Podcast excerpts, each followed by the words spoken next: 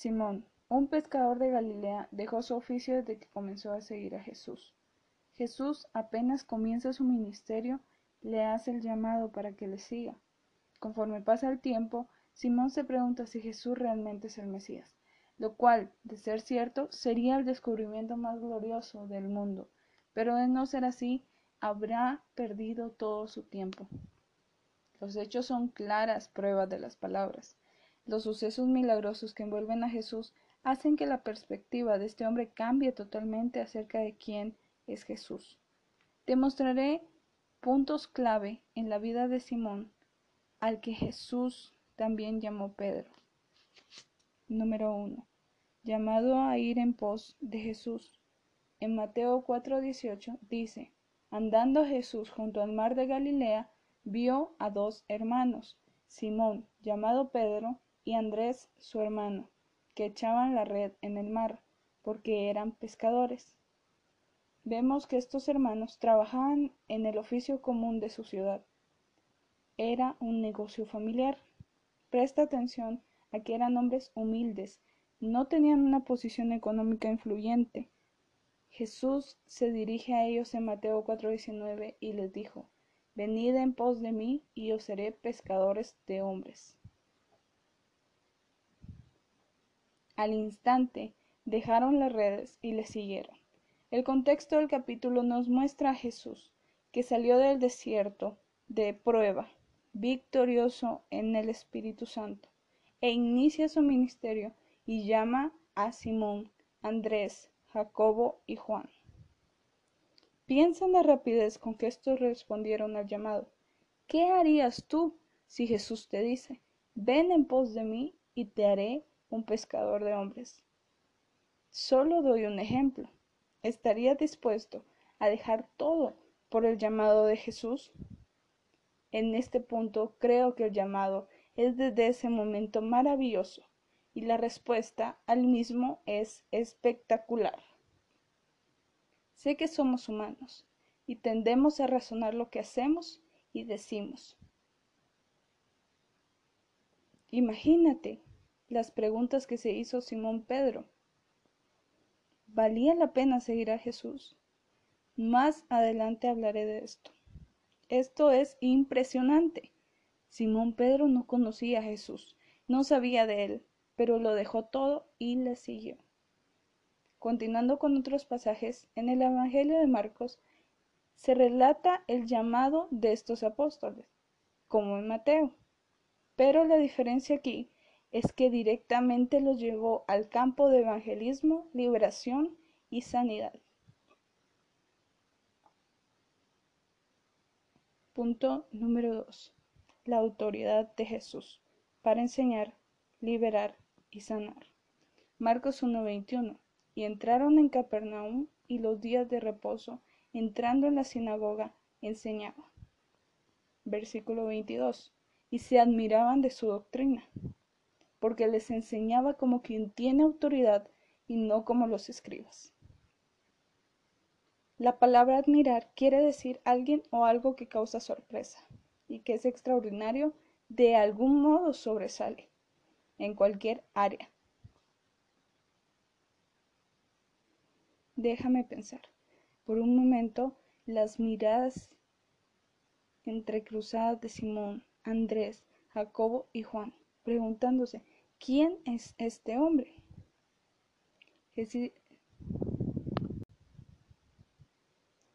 Jesús tenía una enseñanza diferente a la de los rabinos de esa época. Enseñar y tener autoridad son cosas que van de la mano. Puedo enseñar muy bien, pero mi vida no tiene ni una pizca de acción sobre lo que enseño. Jesús hacía la diferencia siempre cuando daba sus sermones. Era la palabra viviente. Jesús hacía y enseñaba. Sigamos con el relato. Jesús en los versículos siguientes libera a un endemoniado. Esto es para poner más intensidad a lo que ya habían visto anteriormente. Luego va a casa de Simón Pedro y sana a su suegra. Vaya milagro.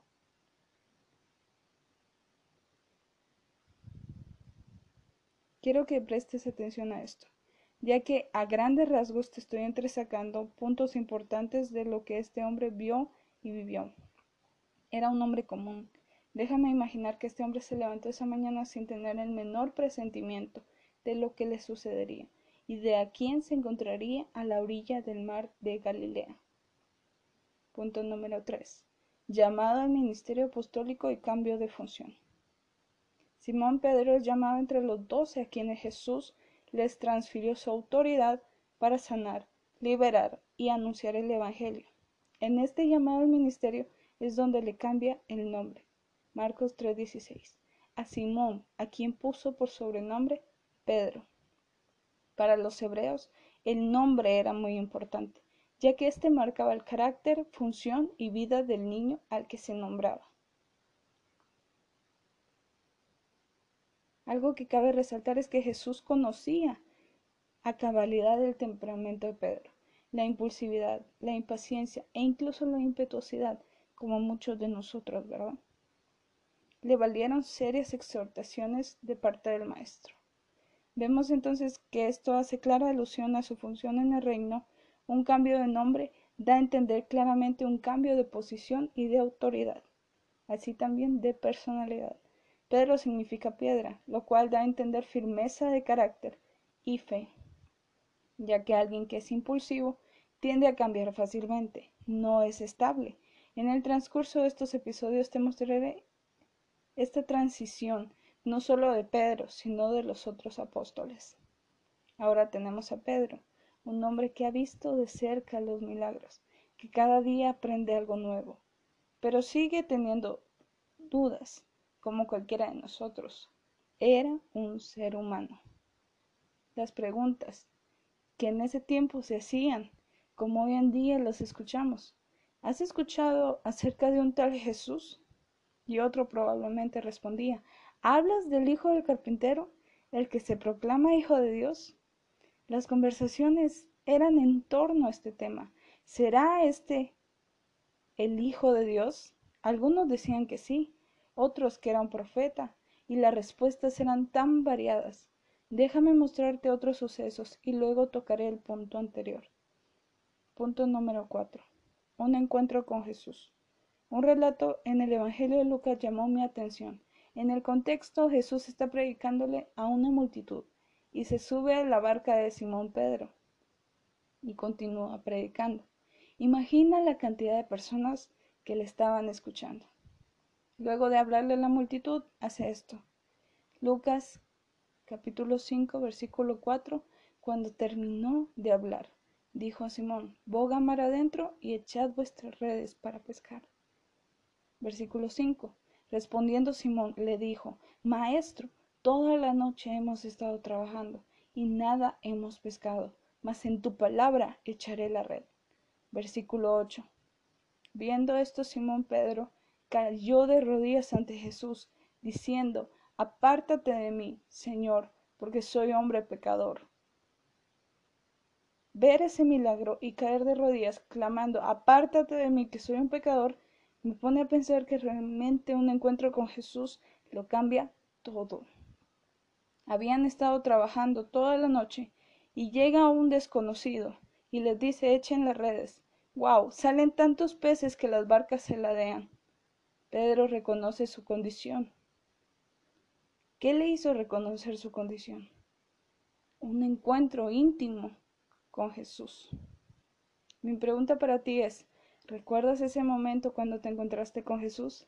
Tal vez no fue una forma tan milagrosa como esta, pero te puedo decir que sí lo fue, porque la salvación es un milagro que no llegamos a entender completamente. Punto número 5. Jesús camina sobre el mar. Jesús camina sobre el mar. Aún tengo otros puntos que quiero platicarte. Pedro, por su personalidad atrevida, vivió momentos bastante extraordinarios. Pedro, por su personalidad atrevida, vivió momentos bastante extraordinarios, que pueden aumentar la fe de cualquiera, pero debo decirte algo muy cierto. Esto aumenta nuestra fe, pero no la mantiene. Por lo que mantener y aumentar nuestra fe es de un caminar constante en Cristo. No solo busques milagros, busca primero al que hace los milagros. En el contexto nuevamente vemos a Jesús enseñando y decide orar. Despedida la multitud, subió al monte a orar, y cuando llegó la noche estaba allí solo, y ya la barca estaba en medio del mar, azotada por las olas, porque el viento era contrario. Mas a la cuarta vigilia de la noche Jesús vino a ellos andando sobre el mar, y los discípulos, viendo andar sobre el mar, se turbaron, diciendo, un fantasma, y dieron voces de miedo. Pero enseguida Jesús les habló, diciendo, Tened ánimo, yo soy, no temáis. Entonces le respondió Pedro y dijo, Señor, si eres tú, manda que yo vaya a ti sobre las aguas. Y él dijo, ven. Y descendiendo Pedro de la barca, andaba sobre las aguas para ir a Jesús. Esto se encuentra en Mateo 14, del 23 al 29. Pedro caminó sobre las aguas queriendo llegar a Jesús. Esto me hace pensar en algo. Hay tormentas en la vida que hacen que tengamos miedo y no nos permiten ver a Cristo como lo que sucedía con los discípulos en la barca. Había tanta tempestad y Jesús caminaba en medio de la tormenta, pero ellos creían que era un fantasma. Así Él camina en la tormenta de tu vida. En esta porción de la escritura, Pedro ve la silueta y dice, si tú eres Jesús, manda que camine sobre el mar como tú, para llegar a ti. Jesús está ahí, junto a ti, llamando que camines en fe, si le ves a Él, caminarás y verás milagros obrar en tu vida. Ten ánimo. Hay milagros que están a punto de comenzar en tu vida en medio de situaciones difíciles. Sorprendente. Punto 6. Jesús tiene palabras de vida eterna. Capítulo 6 de Juan tenemos un relato fascinante de la multiplicación de peces y panes para dar de comer a una multitud de personas que seguían a Jesús para escuchar sus sermones. En el transcurso del capítulo vemos a una multitud siguiendo a Jesús para recibir más comida, ya que vieron que podía multiplicarla. Comida gratis. Eso sí atrae a muchos. Mas Jesús, conociendo sus intenciones, les exhorta a comer del pan de vida y hace su declaración. Juan capítulo 6 versículos 53 al 58. Jesús les dijo, De cierto, de cierto os digo, si no coméis la carne del Hijo del Hombre y bebéis su sangre, no tenéis vida en vosotros. El que come mi carne y bebe mi sangre, tiene vida eterna, y yo le resucitaré en el día postrero. Porque mi carne es verdadera comida, y mi sangre es verdadera bebida. El que come mi carne y bebe mi sangre, en mí permanece y yo en él. Como me envió el Padre viviente, y yo vivo por el Padre. Asimismo el que me come, él también vivirá por mí. Este es el pan que descendió del cielo, no como vuestros padres comieron el maná y murieron. El que come de este pan vivirá eternamente. La multitud se ofendió a tal punto que muchos de los que le seguían le dejaron. Muchos se volvieron atrás, chocaron contra esta palabra. Si tú alguna vez has dicho una verdad que ha ofendido a otros y estos que se ofendieron hablaron mal de ti, se volvieron contra ti, hicieron que te sintieras mal, imagínate a Jesús ver que aquellos que habían dicho, te seguiremos a donde vayas, Señor, estaban ahora diciendo, dura es esta palabra, ¿quién la recibirá? Estoy hablando de seguidores o discípulos, no de los doce apóstoles. La pregunta que hace a continuación hace énfasis en la tristeza de ver la deserción, no porque él quiera tener gente que le siga, sino por la salvación que solo a través de él puede venir y que todo aquel que le rechaza no la obtendrá. Se dirige a los doce. Juan 6, 67. Dijo entonces Jesús a los doce, ¿queréis acaso iros también vosotros? A lo cual Pedro responde en el versículo 68. Le respondió Simón Pedro, Señor, ¿a quién iremos? Tú tienes palabras de vida eterna. Esto es glorioso. Esto nos hace ver a Jesús, que todo el tiempo de enseñanza le ha valido la pena. No digo que estos doce hombres hayan sido perfectos en su fe hacia Jesús, porque como veremos en los episodios que faltan, fallaron muchas veces, pero el énfasis aquí es que Pedro entendió que no había otro lugar donde pudiera la palabra que Jesús enseñaba alimentaba su espíritu, les exhortaba y les fortalecía. Pedro había dejado todo y sus compañeros igual. ¿Cómo podía dejar todo y haber recorrido tanto en vano? Amigo o amiga que me escuchas, el camino que has recorrido en Cristo no debe ser en vano. No puedes llegar hasta este punto y desertar. Pedro sabía bien que dejar a Jesús significaba volver a comenzar de cero, pero ya había vivido algo que no podía borrar de su mente. La vida de Pedro cambió desde ese instante que Jesús le habló en la barca. Si tú has querido dejar todo y volver atrás, piensa bien en esto. Lo que Pedro quiso decir es, ¿cómo podemos dejarte, Señor? No tenemos a dónde ir o dónde refugiarnos. Hemos dejado todo por seguirte. ¿Cómo podemos volver atrás? Creemos en tus palabras y te seguiremos hasta el final. Que tu profesión de fe en Jesús no sea superficial. No vuelvas atrás. Punto número 7. Jesús pregunta, ¿me amas? Juan capítulo 21 del versículo 15 al 17 dice así. Cuando hubieron comido, Jesús dijo a Simón Pedro, Simón, hijo de Jonás, ¿me amas más que estos? Le respondió, Sí, Señor, tú sabes que te amo. Él le dijo, apacienta mis corderos. Volvió a decirle la segunda vez, Simón, hijo de Jonás, ¿me amas? Pedro le respondió, Sí, Señor, tú sabes que te amo. Le dijo, pastorea mis ovejas. Le dijo la tercera vez, Simón, hijo de Jonás, ¿me amas? Pedro se entristeció de que le dijese la tercera vez, ¿me amas? y le respondió, Señor, tú lo sabes todo, tú sabes que te amo. Jesús le dijo, apacienta mis ovejas. La palabra griega para amor es agapao o agape. Quiere decir un amor sin envidia, sin rencor, un amor que todo lo puede, que todo lo sufre, que todo lo conlleva. Porque este amor proviene solo de Dios, porque el amor mismo es la esencia de Dios. La otra palabra griega para amor es fileo o filos, quiere decir amor hacia un amigo, hermano, padre, eh, madre, etc. Un amor condicional. Me amas, te amo. Si no me amas, no te amo. Jesús le pregunta a Pedro, ¿me amas? Esa palabra es ágape. Quiere decir, Pedro, ¿me amas incondicionalmente? A lo que Pedro responde, Señor, te amo. La palabra fileos quiere decir, te amo condicionalmente. Las tres veces responde la misma palabra griega.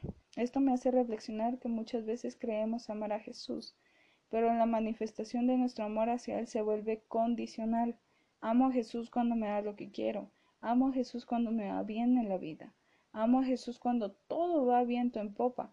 No, señores, esto no se trata de que porque me va bien voy a amar a Jesús. Se trata de que no importando la circunstancia, mi amor por Él no decaiga. Jesús te ama no importando tu rebeldía, tu desobediencia, cuántas veces has hecho berrinche por no recibir lo que quieres. Te sigue amando incondicionalmente. Pedro aprendió que la respuesta que le dio Jesús ese día no era la correcta, porque nuestro amor hacia Él no debe ser adulterado. Conforme caminó en el ministerio, aprendió a amar a Cristo incondicionalmente. Esto nos invita a que nosotros también lo hagamos. Punto número 8. Jesús el Cristo el Hijo del Dios viviente. Por último, pero no menos importante, nos encontramos con la respuesta más sorprendente y crucial de los Evangelios. Hemos visto que Pedro era impulsivo y atrevido, que aunque le valió correcciones de Jesús, muchas veces obtuvo revelación de parte del Espíritu Santo acerca de quién era Jesús. Jesús llega a Cesarea de Filipo con sus discípulos y hace una pregunta bastante controversial. Mateo 16:13. Viendo Jesús a la región de Cesarea de Filipo, preguntó a sus discípulos diciendo, ¿quién dicen los hombres que es el Hijo de Dios? Como te dije anteriormente, esto era una tendencia en esos días, hablar de un carpintero que se volvió predicador y que hacía milagros. Todos, absolutamente todos, querían saber quién era él. Unos creían que era el Mesías prometido por Dios, otros que era un profeta, los apóstoles estaban enterados de estas pláticas. La palabra dicen en griego significa afirmar, hablar, explicar. Se podría decir así. ¿Qué afirma la gente de mí? ¿O qué habla la gente de mí? Mateo 16, 14. Ellos dijeron, unos Juan el Bautista, otros Elías y algunos otros Jeremías o alguno de los profetas. Efectivamente, eso era lo que hablaban de él. Pero Jesús no se quedó ahí. Mateo 16:15. Él les dijo, ¿y vosotros? ¿Quién decís que soy yo? Jesús pregunta, ¿qué afirman ustedes de mí? ¿O quién creen que soy yo? A lo que ninguno respondió. Imagino el silencio y se miraban unos a otros. Pero Pedro, en medio de los doce, bajo la inspiración del Espíritu Santo, responde. Mateo 16, 16. Respondiendo Simón Pedro, dijo, Tú eres el Cristo, el Hijo del Dios viviente. Versículo 17. Entonces le respondió Jesús, Bienaventurado eres, Simón, hijo de Jonás, porque no te lo reveló carne ni sangre, sino mi Padre que está en los cielos. La palabra respondiendo en griego significa testificar, concluir por uno mismo, anunciar solemnemente. Pedro testificó lo que había visto y oído por la revelación del Espíritu Santo. Tú eres el Mesías que hemos esperado. A esto llega mi conclusión. Solo el Espíritu Santo puede revelarte a Cristo. No lo podemos conocer solo por medio de la, de la razón. Necesitamos que el Espíritu Santo nos quite la venda y podamos ver la gloria del unigénito de Dios. Así podremos testificar, tú eres el Cristo, el ungido del Dios viviente. Eso es todo por hoy. En este episodio de ¿Quién es Jesús? Cada viernes estaré subiendo un episodio nuevo. Te enviaré el link para que puedas mandarme tus notas de voz y tus comentarios.